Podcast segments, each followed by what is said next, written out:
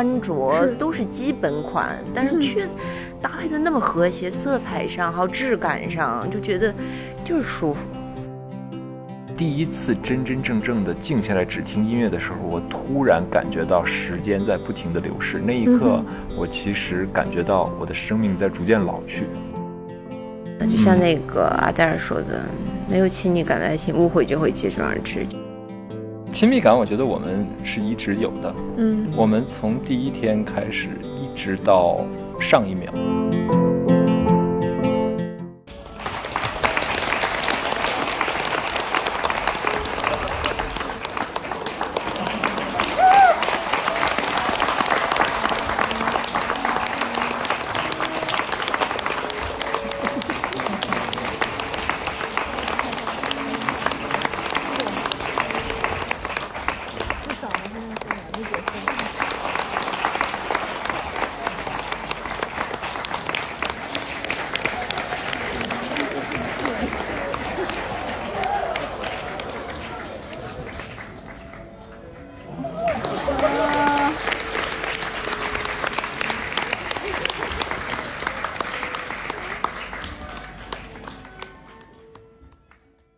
这里是后浪剧场，我们今天移动到鼓楼西剧场来探班。呃，降一打调三重奏。对，这个剧名终于记住了。嗯，对，来跟主演李佳隆和王小欢一起聊一聊这个侯麦，嗯，聊聊爱情，嗯也聊聊亲密和罗，这叫罗曼蒂克，啊浪漫。Hello，呃，大家好，然后我是演员李佳龙，在《降 E 大调》这个戏里扮演保罗。Hello，大家好，后浪的听众们，你们好，我叫王小欢，我在《降 E》这个戏里演阿黛。对，我们通过聊侯麦聊这个戏，来关注青年人的这个生活方式和文化审美。咱们这个戏是，呃，我看要持续演到八八月八月号？八号，八月八号嗯然后下周六会有一个下午场，也就是八月七号。嗯八月七号会有一个下午场，八月八号也是只有下午场。对，嗯感兴趣的朋友们可以赶紧留意一下。嗯，这种按理说应该是越演越磨合的默对对契啊，对肯定是，对尤其是见了观众以后，哦，观众非常重要。所以后边来的观众没准比我看到的这场还松 弛。对，很有可能。好的，因为咱们平时演都是在晚上嘛，就难得在一个周日的午后，又是一个夏天，外面特别热，进来特别安静，也特别凉快。在这种时间点演完，跟前几场有什么不一样吗？出乎意料哈，反而今天会觉得更松弛。是吗？那一般情况下就觉得下午场总是有点儿对，有点儿怯，可能也跟我们开场做了做了充足的热身 有关系，就很重要。这次那个何一帆导演就特别强调要热身，嗯。嗯。嗯所以就我觉得是有关系的，嗯。这也是个特别好的一个经验。嗯。怎么热？除就嗯每个人可能有自己的方式哈，但是他给我给我带过我们一一套。对，有身体的，有心理的。心理的，还有跟空间的，啊，嗯，嗯。就提前先进来建立，把这关系先建立起来。嗯。嗯，我觉得是有很大关系。就本来今天来的时候，我还在想下午场有点难演，因为一般都会这样感觉嘛，下午场难。嗯。但没想到，哦，反而比前两场要好。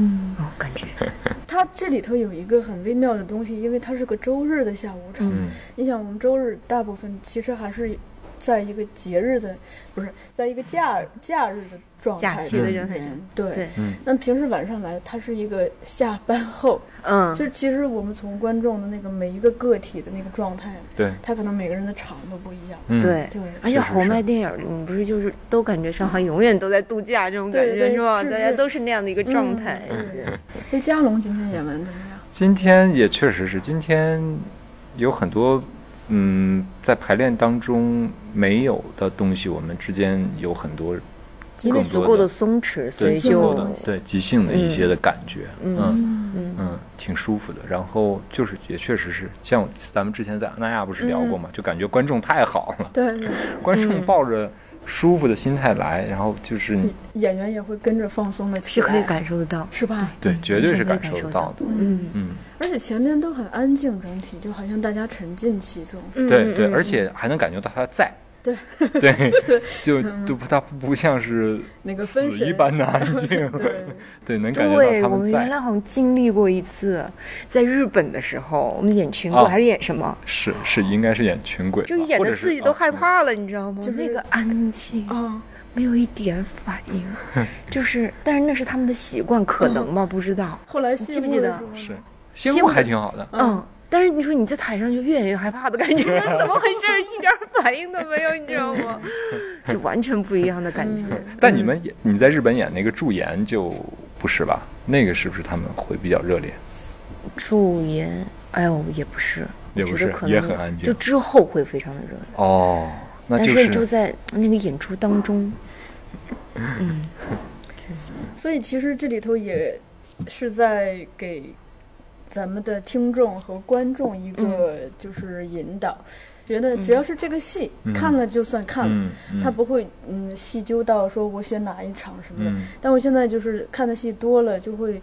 呃，有一些这方面的留意，你就会发现，比如说像今天，我觉得特别舒服，就是，呃，在一个夏日午后来看一个这样甜腻腻的 爱情，这就会感觉就是有一种这个精神上的这种假期，嗯。对感觉。嗯。而且今天天气又很好，哎呦，对，所以在那再说的远一点，可能就是一个戏的档期，比如说他对季节的选择可能也很重要。嗯我觉得这次咱们就选了夏季，嗯。盛夏。嗯，对，这里头就是我们先来聊聊侯麦吧，因为这个文本是侯 麦的，嗯。而且我看咱们这个宣传语说是侯麦先生的唯一一个舞台剧的剧对舞台本哈剧剧，对。对，所以就是我我不知道你们对侯麦的这个第一印象是什么，包括什么时候接触到他的。侯麦，我看到他的第一个作品叫《面包店的女孩》，哦，但是没什么感觉，你知道吗？你知道吗？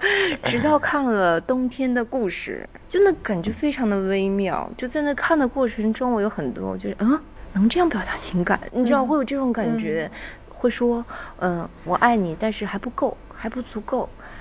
就他们这种表达让我觉得嗯，就有一点被嗯？惊到，还是不我不知道啊，就就是。嗯但直到最后的时候，我觉得我好开心啊！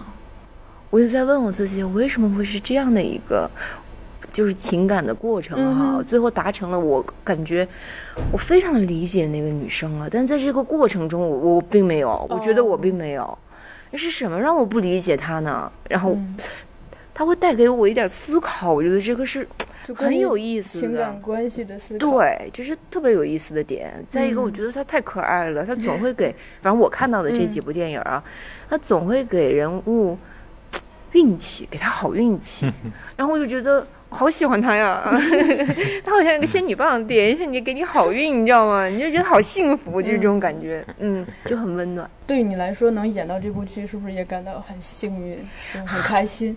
呃，是很开心的，但是也挺有难度的，因为对我来说，好像其实阿大离我有点远。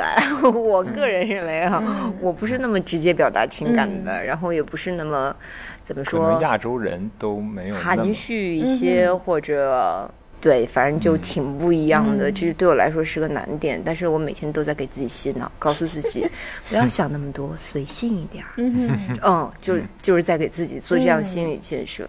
就关于这个挑战，咱们一会儿聊，先好聊聊的侯麦，好的，好的。因为你刚才聊这个面包店的女孩，你嗯看她的时候是，嗯，大概多大？也多大？我记得也，反正时间不久，时间不久，嗯，哦。也就前几年可能看到过，但是确实在没有继续看好买，哦。是因为这个机会才继续再看的。嗯嗯。所以这里其实 timing 很重要。我们刚才嗯。聊的这个，嗯。呃，一个戏的档期，观众看一一部戏所选择的场次，嗯包括这个我们作为一个观众遇见一部作品的时候，他在我多少岁，或者在我心什么样的心境下遇见，其实很嗯重要。这个里头有很多玄学的成分。对，嗯，所以嘉龙呢，呃，其实以前看过，但是没有像这次去专程的去，因为这次要排这个剧本嘛。然后一想啊，这么有因为侯麦还是很担心把它呈现在舞台上，观众会不会因为太多人喜爱他，是的是吧？对对对，然后 嗯，但是其实可能会想，虽然作者是侯麦，但是毕竟导演、演员我们都是中国人，对，而且那我们毕竟不是侯麦来导，我们到底能把它呈现一个什么样子，够不够那么侯麦？然后我觉得我们是逐渐在往那个方向靠的，但其实也是有自己的风格的，嗯，而且这几场逐渐是在更好的，嗯，因为开始我们其实也拿捏不到那个到底那个度在哪儿，是像侯麦电影里完全收着演嘛？那其实我们完全可以，那就是比如我们进来之后，我们就坐在这一个桌子上，就倒一点茶，连动都不动，我们可以把这个戏聊起来。但是毕竟它还是要是一个舞台剧，肯定要稍微。观赏性稍微强一点，因为毕竟没有那么多的镜头。然后我们还看了侯麦在 B 站。自己导的这一版，对，啊对对，B 站上的那版，对对。对对那版我们也其实我挺喜欢的，嗯，我不知道你，反正我还挺喜欢，我觉得挺就是侯麦导的，就对对对很侯麦嘛。对，静静的，然后嗯嗯，嗯。你看我们一上来就是三个人都在说很豪迈，很豪 迈，豪迈就在这里变成了一个形容词，所以其实就我也想听听你们觉得就是就豪迈。当它作为形容词的时候，它迷人的地方是，就我觉得我觉得他总是很多年，他会讲很多年轻人的感情，他不会那也是没看，就没看过中年人的。不就是那中年人也算年轻，他不会讲更多那种。老年大的生死啊，或者是那种就是那种大戏啊，什么宏大的那种东西，嗯。讲的还都是蛮就是个人化。我们情感中很细腻的很微妙的一些东西，呃，让人怦然心动的，对。就不是很沉重的对。的。或许现在已已经四十岁，但依然是会有那些瞬间对对。讲那些哈。对对对对。对。对，是这样的，可爱的老头。小欢嘞，嗯，他总是说一些让我啊的话，但是又觉得嗯，嗯 懂我的意思吗？就 就是是那就是深谙你心。嗯，对，就是好像其实可能。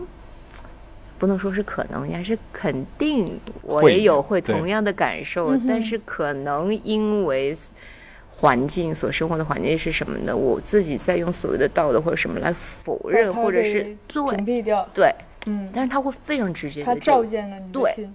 然后我就会就反正就是、嗯。啊，就是这种感觉。对，，这个其实也是我今天看完的一个感受。嗯。就我刚才包括也跟咱们鼓楼西剧场的这个李总也反馈了我的这个观后感。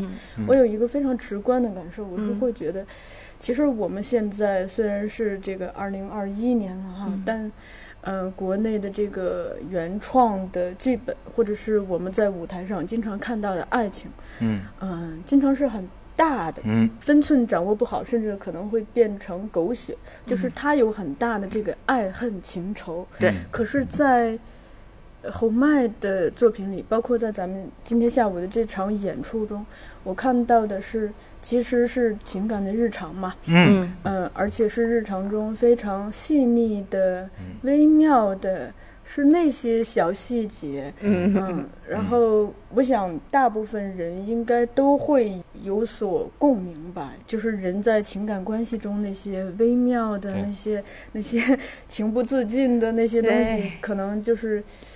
它是非常生动的，可是我们在舞台上很少能看到这样子的呈现。嗯对，嗯。嗯，其实我们在呈现的时候也有这种疑虑，到底是嗯。把它往外化一点，往大了演，嗯还是尽量多往里收？这个分寸感，其实我们找了很多次。我们第一次连排是在七月七号，那一次其实是蛮大的，是不是？就是还是给着演的。然后嗯后来我们其实就是逐渐在收收收收收，然后逐渐的在向那种真实的内敛的情感在靠拢吧。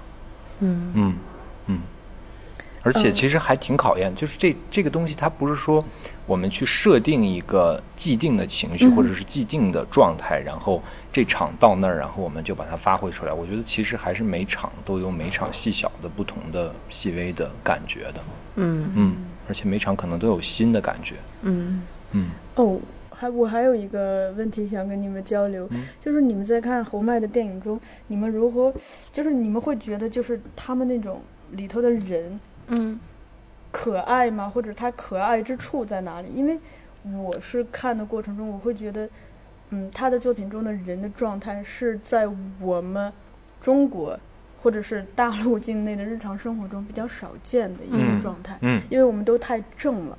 嗯你看我们，呃，特别是在工作场合，嗯或者是在这种社会场合，大家嗯都整体比较严肃。嗯嗯，就是尽量的让自己像一个大人，就是身上那种嗯可爱的孩子气的东西很幼稚少。的，哦或者 幼稚的对自己在小矫情的那种对东西都会表现出来嗯，包括关系之间的这种，嗯嗯，其实，在日常生活中，我是感觉，就是除非你你深入偷窥一个一对儿亲密关系，不然的话，就是你你看到的我们身边的人，好像大家都很正经。嗯，这是为什么呢？对，这是为什么呢？这是正常吧？因为大家在社交当中可能会戴一点点面具吧。没有面具的，那除了疯子就是。然后，其实我是觉得他和麦的每一个人都还挺有他们那种独特性的，嗯，就是，嗯，他不像是那种好莱坞工业化的那种，或者甚至更多的那种，它带给你的那种偏符号性的人物，嗯就是每一个人，你觉得他即使就是你说的他怪异或者是不常见，但是你觉得他还是真实的很的，真实，很真实生动。很生动，对，很生动。是因为他们特别的尊重自我吧？我觉得，我觉得有这个，嗯就是对，这是一个问题啊，嗯就是。如果我们那个大家各自扪心自问，就是生活中的人们，就是我们有几个人能在社会场合中 尽量的遵从自己的内心，是吧？嗯。我觉得我们不都得装嘛，嗯。就是去演各种不是自己的角色，对，嗯，可能所以这这也是我觉得嗯。可能是这个原因。所以我看他的作品，就看到人物那种，就是，嗯，你不是活在紧张的状态的。嗯对。又回到这个话题，加龙 放松，就他们是放松的，对，所，以就是很松弛，然后哦又有一种怎么弄都潇洒感，对，你知道是怎么做那种都很可爱，然后再再再加上给你一段亲密关系，对。啊你们也点题了亲密感，对。就是那个东西，好像都是情不自禁的，就是，嗯，他可能。比如说情不自禁的，就是有一些身体的语言，是吧？手就拉在了一起，嗯。就抱在了一起，就亲在了一起。但是你会觉得，好正常，就好像两个可爱的孩子，对，嗯，就很干净，你不会觉得哇，小三出轨，孩的时候，其实小花还有很大的这个担这心，道德压力。所以这，就是跟我看秋天的故事为什么心态有个转变，嗯然后之后的反思有关系。我就觉得，哎，我这是用什么在看待这个女孩子？是嗯从人本身出发，还是说从所谓的道德规范出发？你知道吗？嗯自我审视了一番，然后最后的结果是。我很爱她，嗯我好喜欢她。然后最后，尤其是当那个小孩子说到，我记得特清楚，他说我喜极而泣。说完那句话的时候，我就觉得啊，我就觉得我要我要尊重我自己内心的感受。嗯，这是一个他会带给你一个反思，我觉得这是很厉害的地方，在情感上。嗯，是的，就是很真实，而且嗯。就是，其实可能真实的情况就是我们每个人在情感中都很，就是很赤裸，嗯。对吧？嗯嗯。但是我们又在日常的生活中需要不断的去掩盖那些真实的东西。嗯可是，我想这或许就是侯麦的作品打动人的地方，就是他可以嗯看到，让你看到那些非常真实的，嗯对嗯但又很美好。它不是就是 呃没有邪恶的，对就是对嗯对对人还是有一个很，哎呦，我就觉得就是不管是作为一个个体的这种生命的存在，还是彼嗯此的这种关系，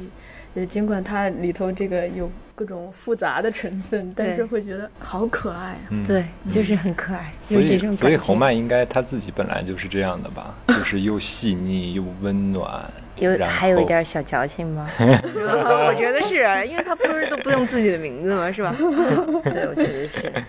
那你们对侯麦电影里头的这个，比如说空间呀，就是不管是室内空间，还是这种户外的自然景象，嗯还是人物的这个造型，因为这个是这个对影迷非常呃津津乐道也非常喜欢的地方吧？就是总是这些是走来嗯走去。你我发现就是他电影里的女孩很少有穿高跟鞋的哦，哦，高跟鞋其实某种程度上也是一种束缚，束缚对，同时他束缚自己是为了就是嗯某一种建立某一种形象，色形象，对对对，嗯是的，所以其实这个也切了你刚刚说那个自我，对对对他更对。尊重自我是吧？对，那么舒服呢就那么来嘛，对，然后就觉得嗯，因为我不喜欢穿高跟鞋，好像没有多少，没有几个女孩子是爱上穿高跟鞋了吧？嗯不太了解，嗯，我也不喜欢穿丝袜，但是何一凡导演希望我能穿丝袜。穿穿了吗？实际上，实际上他觉得那个袜子有点厚，他说应该是透肉的黑丝袜，你知道吗？我心里面，哦，好吧，嗯，他有他自己的考虑哈。嗯对，然后就是。就是很舒服，他们的状态，他们的穿着是都是基本款，但是却搭配的那么和谐，色彩上还有质感上，就觉得就是舒服，然后很随意，大家坐坐的姿势啊，嗯，对，都好你看他在沙发，上随便的动来动去，在椅子上，对就整个人就是。他的这个身体的动作好像比咱们日常生活中丰富太多了，是吧？嗯对。你想可能我们在家里可能比较丰富一点，你在公共场合 或者是见什么人，嗯可板正了，是吧？嗯对对，就是那种舒适感，还有就是那女孩儿那吊带，嗯，掉下来哈，对，就那特别迷人，是吧？嗯，不是嗯那种，你知道吗？是那种它就是很一种无意间的，对就对，是就是这个字面意义上的情绪。对对对，嗯，就很就嗯，我喜欢后半女孩。儿，加农呢？我是对颜色这个事儿比较那什么，我之前看我一直以为是太老的影片掉色了，然后就都 就都变成那样的。嗯。然后因为其实掉了色就有灰度了，然后就对对对，然后我自己的审美，其实在认识小欢以前，还是偏向于那种大红大绿，就是就正红是那样正绿那种。然后就我就喜欢那种，然后穿衣服喜欢穿那种带大花儿的那种，可以想象吗？然后确实是被小欢这么多年的教导、就怎么能说是教导？是应该说品味影响了你。品，对你的品味影响了我，嗯然后让我喜欢，嗯，简单一点，简单一点，舒适一点。嗯低饱和度。对 对，低饱和度，舒适一点，这个很重要。但其实那个这里头又点到一个，就是穿衣服以舒适为主。嗯嗯我因为我们前两天刚刚录了几期这个关于时尚的节目，嗯其实我们呃结题就是结在，就是说穿衣服其实还是是我们在穿衣服，不是衣服在穿我们，对，所以要穿就是属于我们自己的衣服。这衣服穿在你身上是一看就是你的，嗯而且你很舒服，对。嗯。而不是说呃别人需要你穿一件什么衣服。嗯对。嗯再一个，我听到一个，嗯，就是坊间传闻嘛，嗯。就说，呃，因为侯麦的这个制片成本整体呃整体也比较简约，嗯。所以他就是，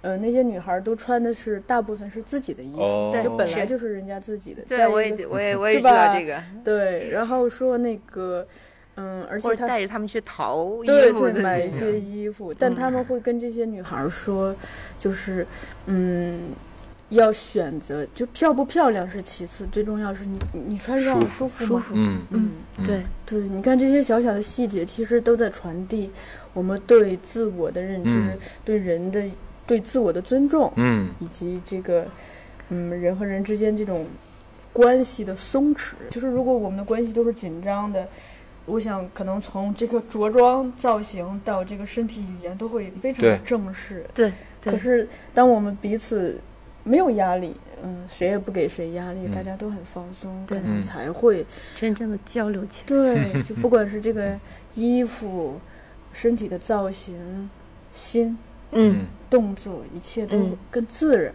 嗯。接近他真实的样子。对，哎呦，而且舒服确实是挺好的，包括其实生活中啊，或者是演戏，其实舒服还挺重要的。其实我俩都有一点点社交恐惧症吧。有小欢其实可能比我更严重，他经常好多不见的朋友，不见的朋友，就是好久不见的朋友，他他见了他们之后就会刻意的去避开，他都嗯害怕重逢。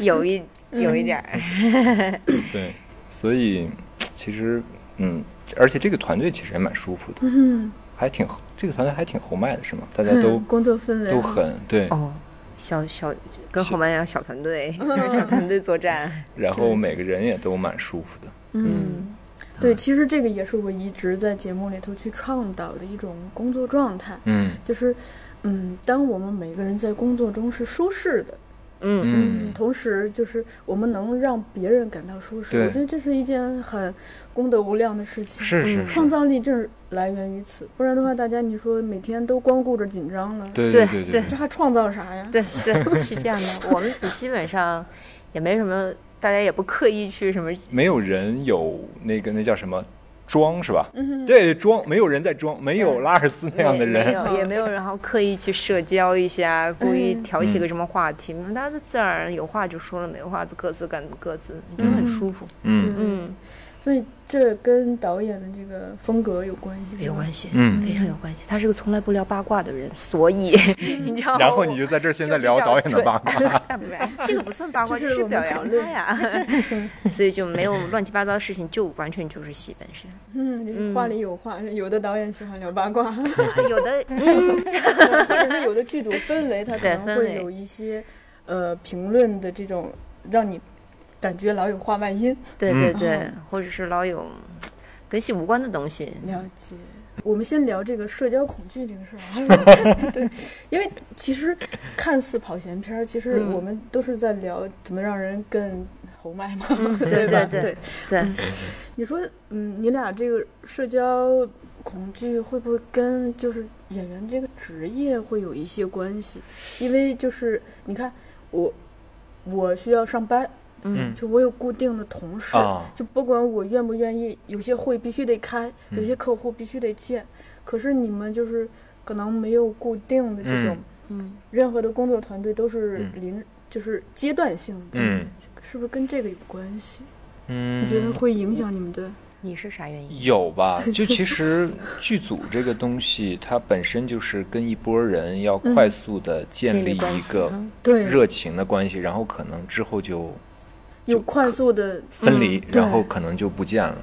嗯，可能有。然后我也觉得，如果是一波很固定的同事或者是什么人的话，肯定会让我更放松。对，而且固定这本身正常。会给人安全感。对，嗯是吧？你看我们稳定嘛合作很很很多次的，嗯。见了面以后的感觉完全是不一样的，嗯。你就好像不恐惧了，哎，对吧？社交障碍，嗯，所以还是源于这个熟悉度。嗯，熟嗯悉度，嗯，而且我有一个很奇怪的特性，就是如果大家都是一帮很舒服、很安静的人，然后我会做那个比较闹腾的人。嗯，然后一旦这个团队中有一个是比较闹腾的、比较会啊就是八面玲珑的那种人，然后我就会其实就是控制气氛嘛，对对对对，就是营造气氛。嗯，对，然后我就会变得特别安静，因为我觉得我可以就你就安安歇会儿了。对，那个好累啊，但是大家都会有这种会，这样吗？那我嗯好像不会。我们生活中有很多人就是，其实，嗯，大家现在都爱聊这个社交恐惧啊。我是感觉可能每个人在在一些层面或多或少会有一些这些的这样子的困惑吧。嗯但是每个人解决的方式不一样。嗯我前两天刚刚对此有所感慨，嗯呃，是一个观察，就是在一个比较大的这种饭局上，我就意识到，就是嗯，比如说有的人他可能也会有有所恐惧，但他嗯解决恐惧的方式，他会不停的让自己嗨起来，啊、啊然后就是不要让这个死空气存在，啊，嗯，只要有安静了，他就 啊怎么样对吧？是吧？不要有尴尬。哎，对对对，他是负责这样子的。嗯嗯，包括有的人他可能比较健谈，他甚至可以这个谈天说地在这里，嗯是吧？嗯让大家整体感到舒适。嗯，后来我我以前其实，在这种场合也是不知所措，就会嗯埋头吃饭。但我后来找到了一个很好的办法，我觉得其实，嗯，大家既然坐在一起。很多人都是希望为这个集体的空气来贡献力量，嗯所以我就找到了一个自己的角色，就是倾听。因为嗯我发现嗯，因为特别是比如说一个桌子围了十个人，他可能嗯。同时有两个人要说话，甚至同时有三个人要说话，嗯。嗯，或者有一个人终于鼓足勇气想要说一句话，发现没有人听他，嗯，这个时候我就是就是我去救这个场，嗯就是谁说话我就嗯 嗯。静静的看着你，然后就去听，然后是真的听啊，就啊。不是应付，对，静静的听，然后积极的给予回应。嗯。对，嗯，后来我会发现，我在这种场合，我也找到了自己的角色，而且这个角色其实挺重要的。嗯你，想，大家都说谁听呢，是吧？对，倾听者很嗯、那我们要。就好好的听，然后听，再及时的、积极的给予回应。嗯那这个好像其实对我来说，它是解除我那种顾虑呀、紧张、不知所措的一个方法。嗯嗯，嗯，而且我在这个过程中，我意识到，可能其实大家都没有恶意嘛，坐在一起吃饭肯定是 都是希望尽量的彼此不要尴尬，尽量彼此不要太紧张。所以嗯。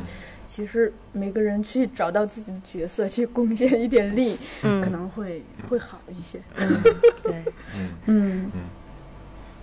话剧剧组其实还是稍微舒服一点的。嗯哼。嗯，嗯。毕竟人没有那么多，然后而且因为演了很多年话剧了，所以 我们大概的很多人都比较熟，熟比较认识。嗯，嗯如果影视组的话，可能基本上全是第一次见面的人，更会让你有那种不安感吧。对，嗯嗯，那你们一般怎么消除呢？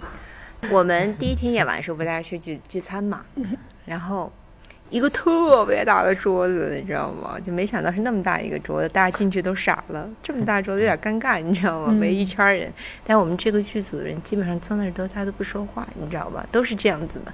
但是有意思的地方是，大家都接受这个尴尬，嗯，这就我就觉得让我舒服了。对，大家都接受这个尴尬，个能力也对，也没有说是我们刻意的去去把这嗯破除这个尴尬，嗯大家就先接受了他这个尴尬，然后慢慢慢慢可能有一个什么话题出来了，嗯慢慢慢慢自然而然的，哎，这气氛就活络起来了。我觉得最后这这帮社交恐惧症开始互相敬酒了。就就特别好玩儿。然后当时看着那个尴尬的气氛，我就。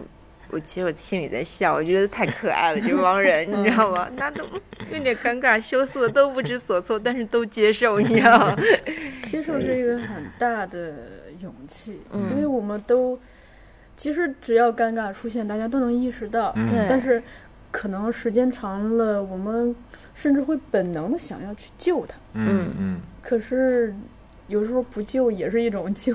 对，还有我也想过这个问题，就是我觉得我现在好很多了，好很多。嗯，之前有那种特别严重的状态，就是嗯。见到陌生人都会，哎呦，嗯，你知道啊都，会假他的脸不，他的脸会抖。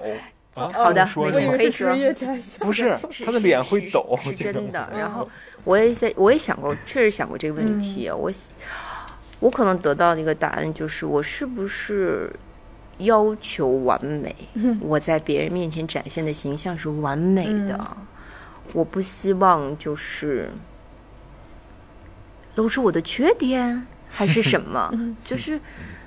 我希望是个展现一个好的形象在别人面前，嗯哪怕是交谈，我也，所以反就可能是这个原因吧。嗯但是最后有一件事情让我觉得，其实如果一个人他勇敢的把自己的不完美表露出来的话，是更容易跟别人亲近的。是啊，大家会 因为这个软弱还社还交货币。对，会 会连接在一起。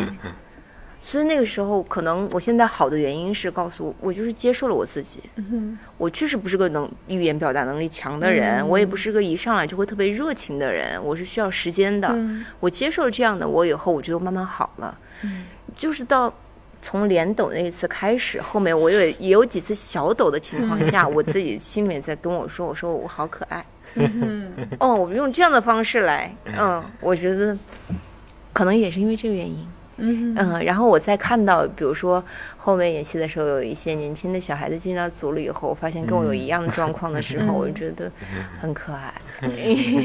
我知道他们是什么样的，对，嗯是什么原因？嗯，嗯，嗯，夏龙吗？我我就努力克服，我比咋是他咋克服？就嗯就是硬来呗，然这后是真是，对，就是硬来，让自己告诉自己不紧张不紧张，因为但是你很快，我觉得什么东西很快，很快，就是很快就可以就适应。就把自己啊是吗逼过去的。就是我就反强扭就得硬来哎，，为什么大家都社交恐惧呢？嗯是因为什么原因呢？可能就是不自信吧。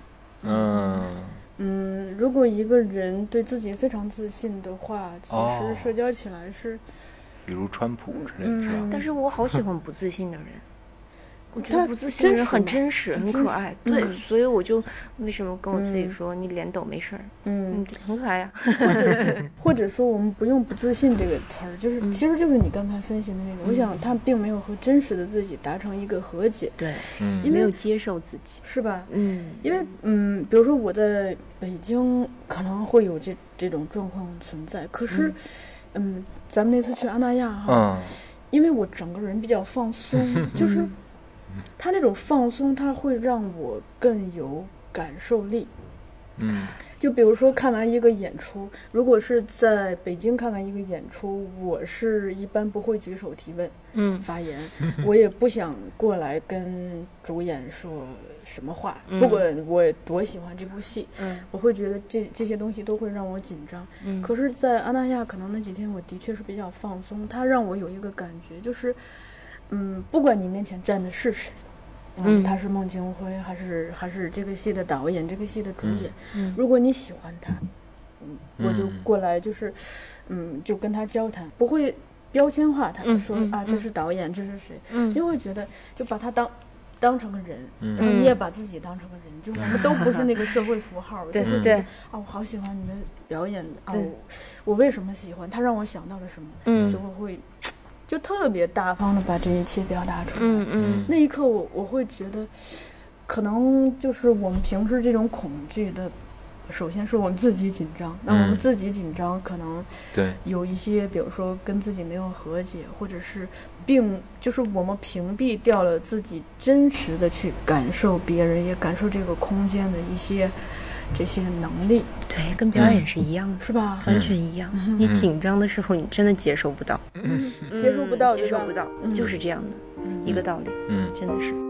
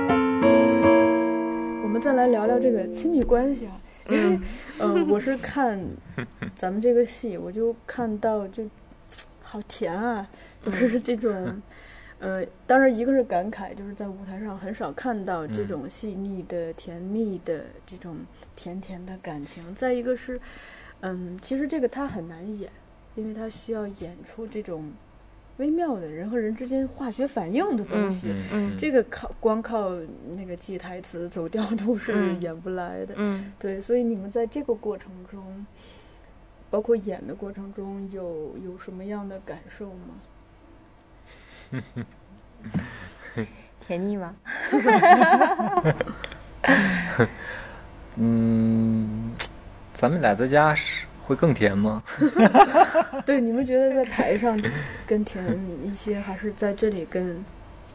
在这里其实更有代表性的甜吧，在家里不能更无时无刻的如此之甜吧？嗯，哦，集中一些，这里是不是？对可能是原因。浓度更高哈。对对对，这里会浓度更高频率会更高。嗯嗯家里也偶尔有。当然，这个其实也是，我想也是剧组选角儿的一个英明的地方。嗯就是我不我不知道真实的情况，但是我作为一个观众猜想，可能对于嗯两个呃不是亲密关系的演员，就嗯在真实生活中，他可能嗯刚认识或者是嗯只是朋友去演这种甜腻的戏会，尤其是对于中国的演员来说，会更有难度、挑战，我觉得会有，嗯，是吧？嗯会有。其实像我们也会有难度在这个戏上，就是因为他打非常的直接，嗯对吧？嗯因为我们是，我们习惯都比较含蓄的表达情感，嗯它是非常直接的，然后非常嗯随性的，嗯然后这个东西对我们来说。都是难度。如果是嗯。两个陌生、彼此不熟悉的演员，的。他们都要建立信任，嗯。然后再建立默契，然后再真的情感去交流，这就确实是有难度。嗯。我想这可能也是为啥找我俩的原因，嗯，嗯。就可能会省了前两步啊。对，我之前看感情戏，经常有一个感觉，嗯。这俩人没有亲密感，嗯假的，会会会很明显，是就是你一看就是就是身体都关系不好，在后退。对，一看就是哎肯定私下关系不好，你知道就会会有这种感觉。对，其实我反而就就就是挺好的，就是嗯。演的时候，我有的时候会刻意的去稍微躲一下，我怕太腻了，让就是让观众误以为，因为我们是夫妻，所以嗯我们没有身体的忌讳，然后会让观众觉是得我们的是东西我们的东西。啊我其实今天有一次碰到你的脚啊之类的，然后嗯我赶紧就抽走了之类的。啊，嗯，不应该有这样的想法。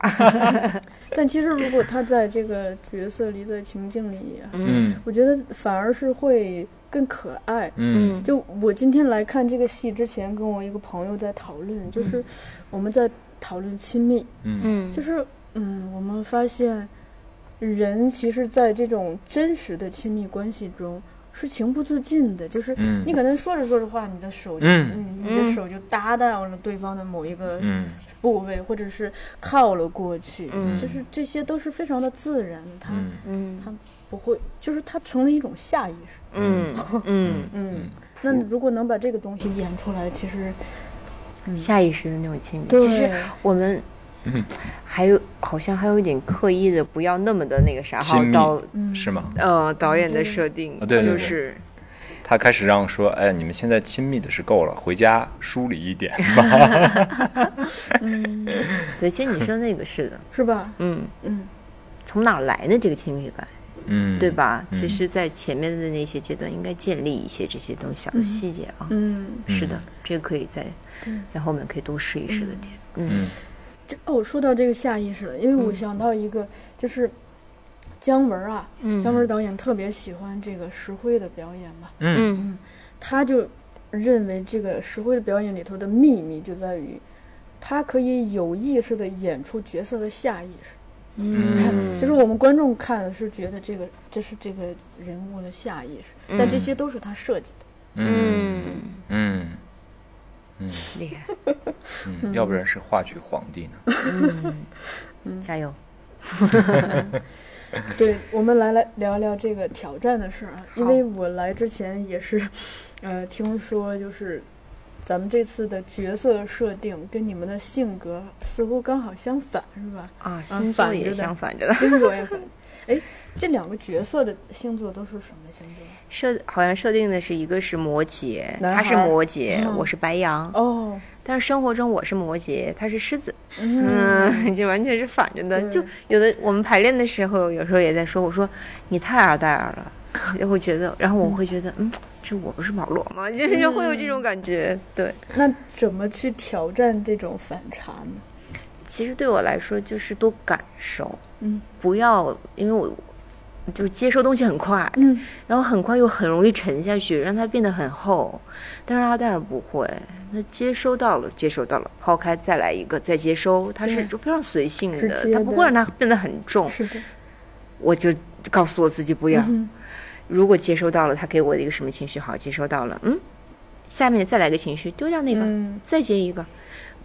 但是有的时候排练中就会回到我自己身上，我就会啊这么重。比如说嗯里面的戏，他一直在说的“你不相信我”这件事情，对我来说就特别的重。你不相信我，怎么可能呢？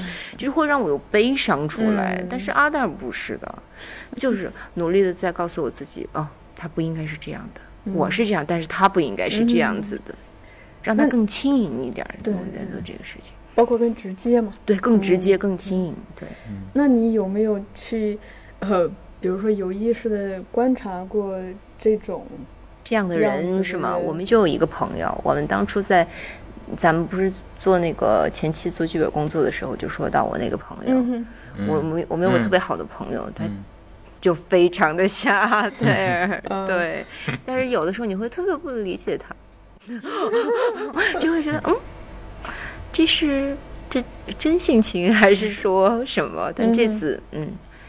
演完以后觉得啊、理解哦，是可以理解的，还有这个帮助的我觉得是可以理解的。嗯。他就是这样性格的人，也不是说他接收不到所谓的那个情绪情感，嗯哼，他就很快嘛。我就很快，他就是很快，嗯。嗯，就那些对他来说不重要，是的就是他的感觉是最重要的，嗯，他的他自我的感受是最重要的，他不会顾及太多，嗯。是的，嗯，嗯，我也有类似的朋友，就比如说他给给你打电话说啊，快接我电话，很直接，快接我电话，我不行了，我要哭死了，知道，我对对，就是这样的，我还做一番心理准备，接起了电话，人家说一半说啊，哎，那个什么好吃的，咱们要不明天去吧？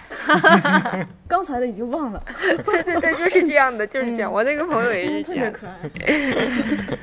确实是有这样的人，好羡慕呀。那对于加龙来说，就是收着是吗？呃，是吧？哥也不是收着，其实可能我觉得是细腻，然后自己内心的那种打架纠结，然后其实可能还包括浪漫吧。当然不能说是法国人的浪漫，其实我生活中挺浪漫吗？土浪漫是不是？傻浪漫是这种？不是你的浪漫不是那种，嗯，一般意义上的，这是不是有点死那个什么了？没有没有没有，这个土浪漫可以解释一下吗？就是不是我我我在我他，你知道你有浪漫的点吗？我真不知道 对这个得听对对方的对我当事人。他的浪漫不是说什么送你一束花就就这种的，他不是这样的。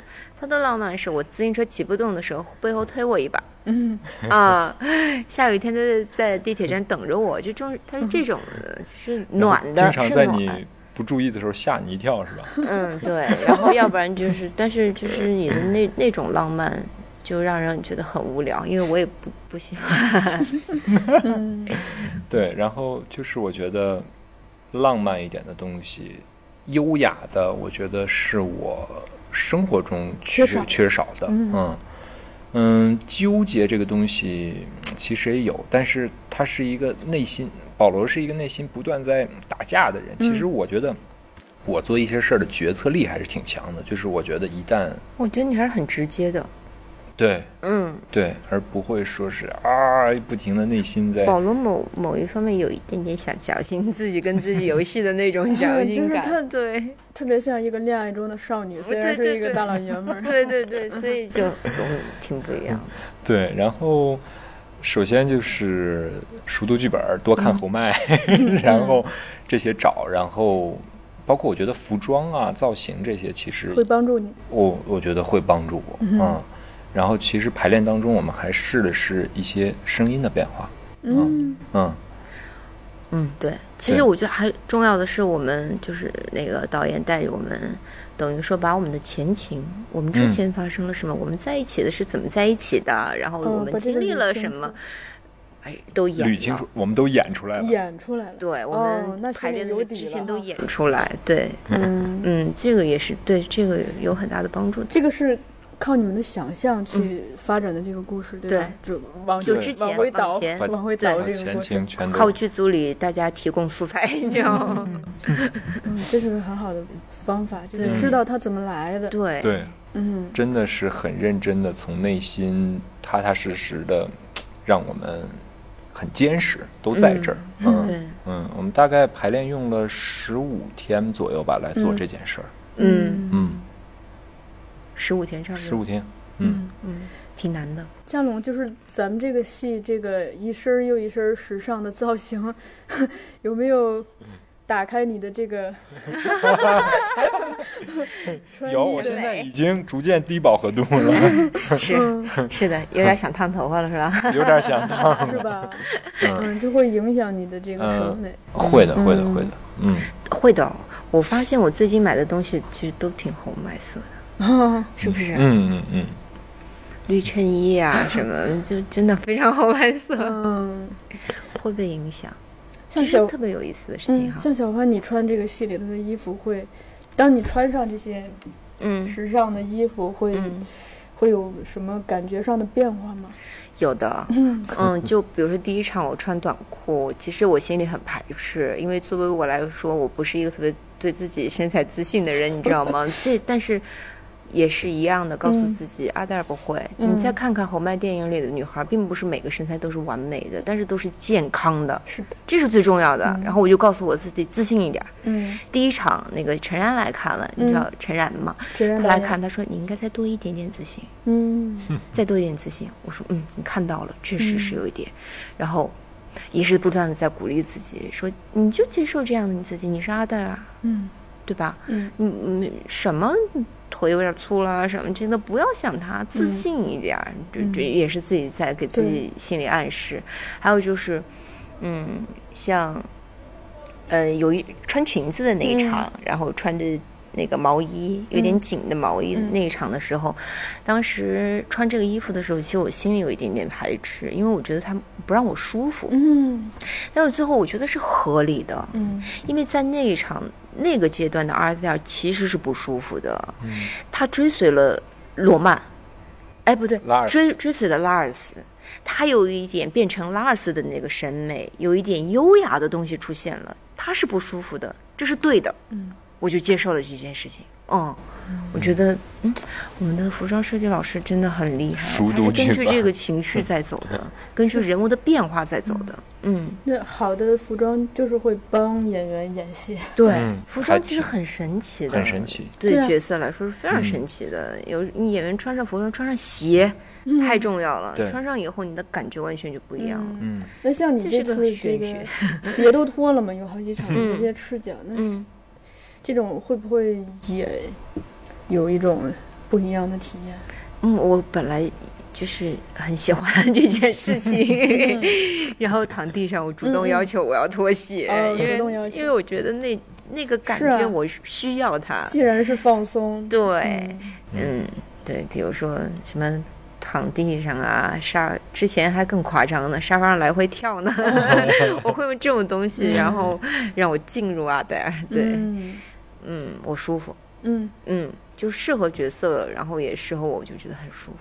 嗯，那咱们这个空间呢，嗯。因为它这个设计其实还蛮小清新的，嗯，嗯，这个空间帮助大吗？空间其实我们像昨天那个何导我们也聊到，如果还有下一轮，我们希望这个空间更加的就小一些，小一点是吧？嗯，嗯。小一些。其实我们在嗯排练厅的时候要比这个空间小，私密感私密感剧，嗯。然后那个亲密感就会更加的，嗯，嗯。对，我们会在下一轮的时候可能会做这样的一个改，所以这个戏适合小剧场。对。嗯，对，是的，是的，嗯，剧场越聚拢越好。对对，对，甚至那种沉浸式的，观嗯，众就坐在你的咖啡周围，哎。厅式的是吧？嗯，对，是。嗯，音乐呢？这个特别是加龙这个张口闭口对。音乐家的名字背那么熟，就是这场下来，你你对古典音乐，之前其实有了解一些，但是嗯没有那么喜欢莫扎特。之前其实我蛮喜欢肖邦的，我觉嗯得这种音乐我，我以前听易老师，其实他他聊易立明老师，易明老，师，对，他还挺古典音乐发烧友的。对，对，所以就是他他讲过一个概念很重要，就是说这个东西不是说你听着好不好听，就像你每天眼睛要看东西，鼻子要呼吸，嘴要吃饭，耳耳朵其实也是需要听的。只有你听得多了之后，你才知道哦，哪个是我喜欢听的，哪个是我不喜欢听的。嗯然后其实也直觉很重要，而不是不要去。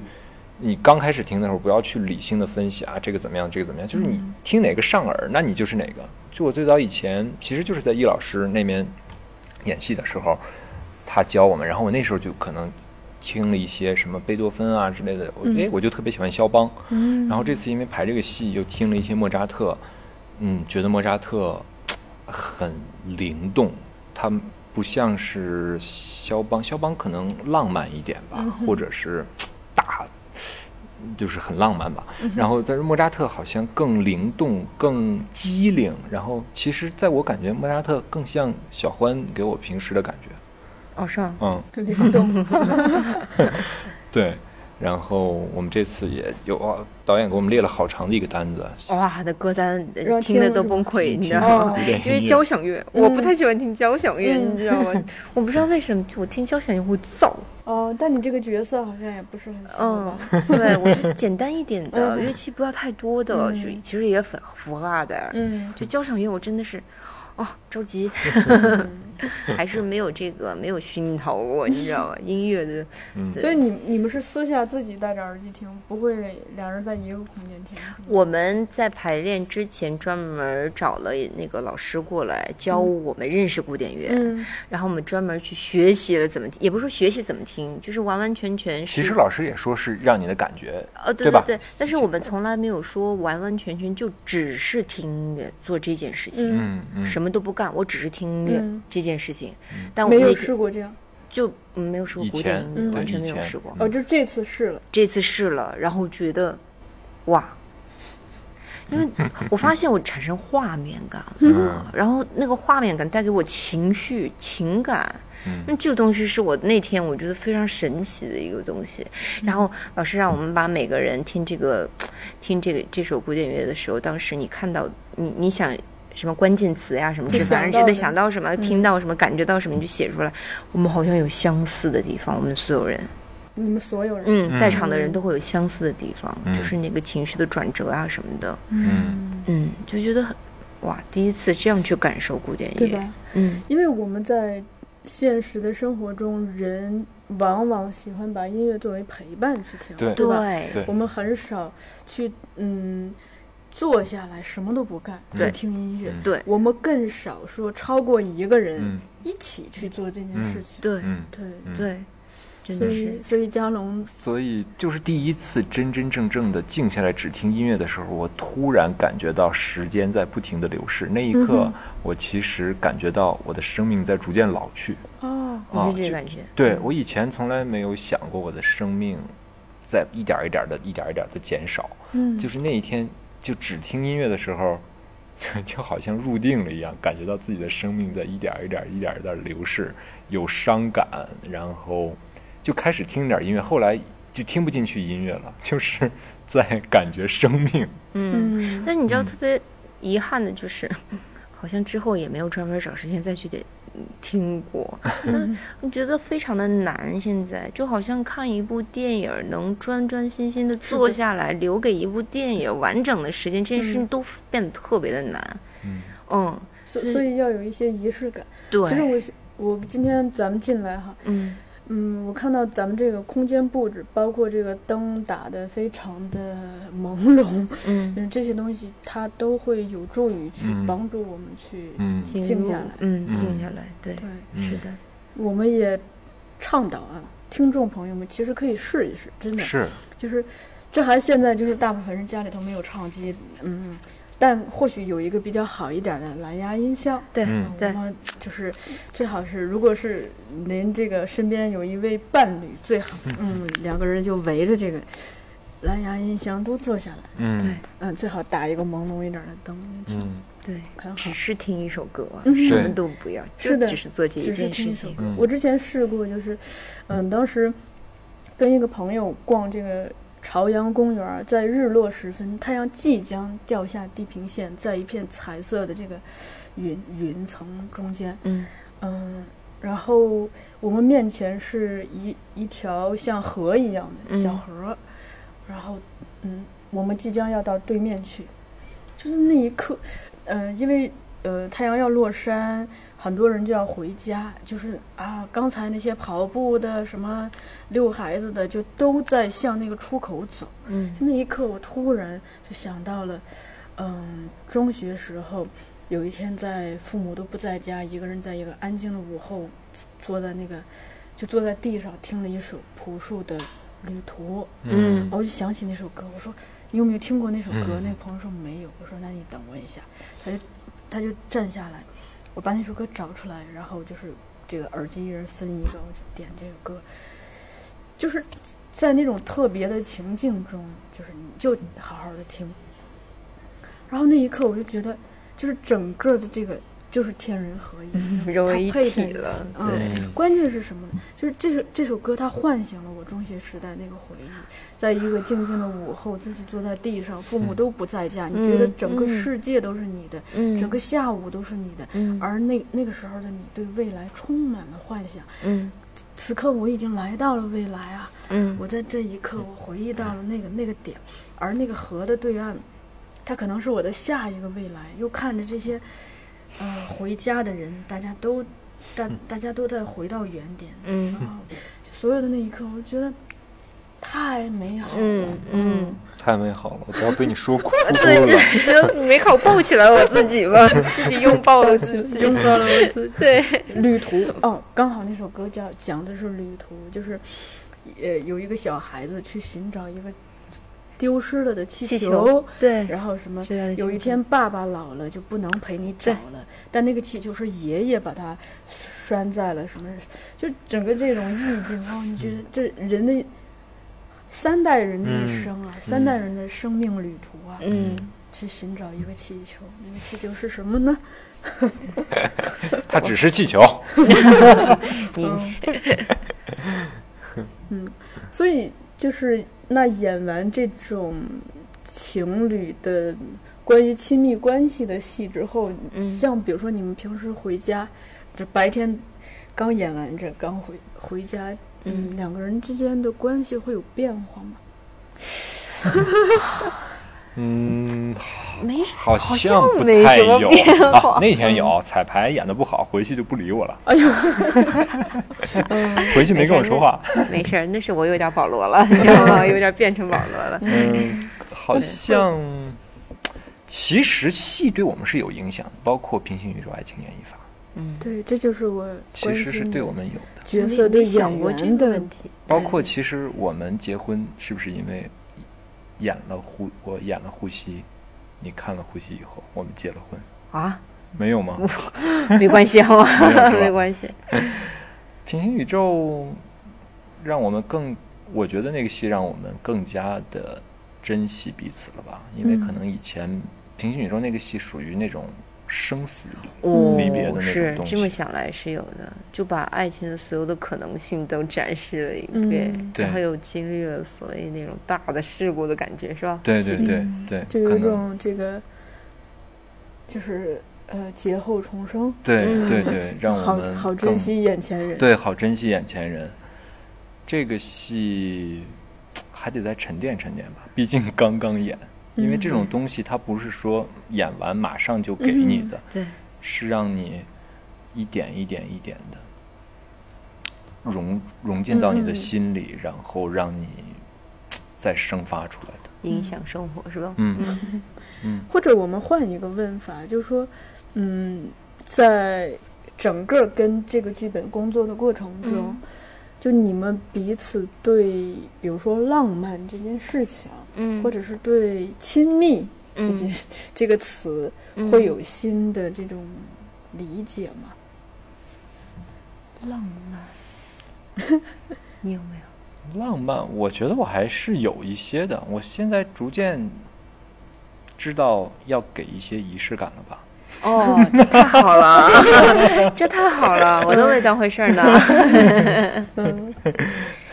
亲密，亲密感，我觉得我们是一直有的。嗯，我们从第一天开始，一直到上一秒，第一天是第一天认识，第一天认识啊，第一天认识谁跟你有啊亲密？感？啊，第一天没有，那就第一天在一起之后，嗯。第一天在一起之后，嗯。直到今天的上一秒，这个亲密感嗯。都是存在的。嗯所以很有幸，我们哎哎，好了，可以了。哦，别别别发糖了是吗？有点尴尬，我不要。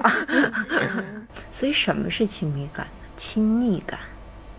嗯而且小欢其实以前嗯你以前说过一个还挺重要的，就是我们的关系为什么？是因为我们有很多别的东西来互补。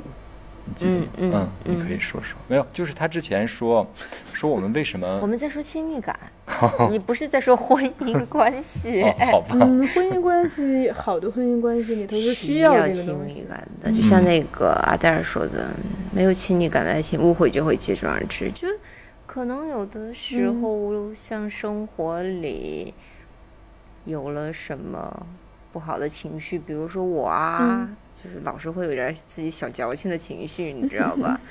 然后可能因为有亲密感，所以很简单的就能解开了这个结。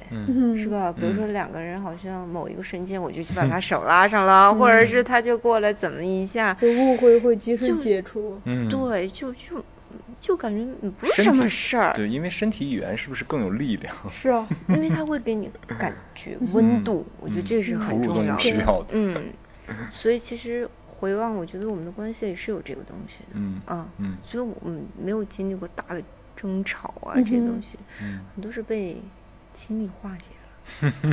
就比如那天彩排不太好，我自己晚上自己在那儿矫情的时候，第二嗯天好像在地铁出了地铁以后，拉了个手，我就拉了他的手，然后这件事情就过去了。